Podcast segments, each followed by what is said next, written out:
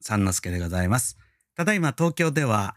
都議会議員選挙というものの真っ最中でございまして、えー今日私は期日前投票というのに行ってきました。えー選挙は大概投票日ではなくて期日前に行くと決めておりまして、まあ民主主義というものは、えーいいものとされておりますが、重大な欠点がありまして、えーそれを最初に享受したときはとてもありがたいものなんですが、だんだんどうでもよくなってくるという特徴がありますな。えーですから、だんだんこの投票率が下がってくると、別に選挙なんか行かなくたって同じだろうっていうようなことになるわけでございますね。えーところが、これを利用して、つまり投票率が低いということを利用して、今は政治が行われているということも、まあ、過言ではないでしょうね。えーですから、私はですね、まあ勝手に期日前投票にみんな行ったらいいんじゃないかと思っております。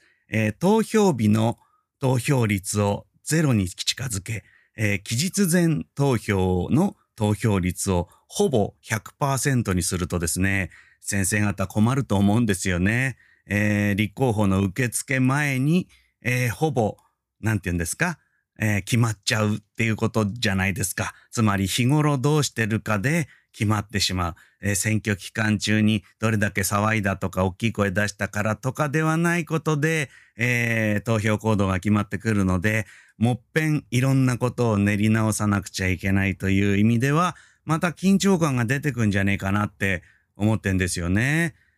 つまりですね、明日は投票日でございます。最後のお願いにやってまいりました。と声を枯らしている頃には、もう全員投票が終わっているという壮大なコントをやってみたらいいんじゃないかなと思ってんですよね。まあ、投票に行かない自由ってものが民主主義にはあって、まあ、それも最大の欠陥かもしれませんな。えーある国では投票に行かないと罰金だとか、そういうこともあるんで、もういいんじゃないですか？投票行ったらその日の晩飯ご馳走するよぐらいの感じで、えー投票率が上がっていけば、ちゃんとする人たちも出てくるのではないかなと、勝手にそんないたずらを考えております。そんな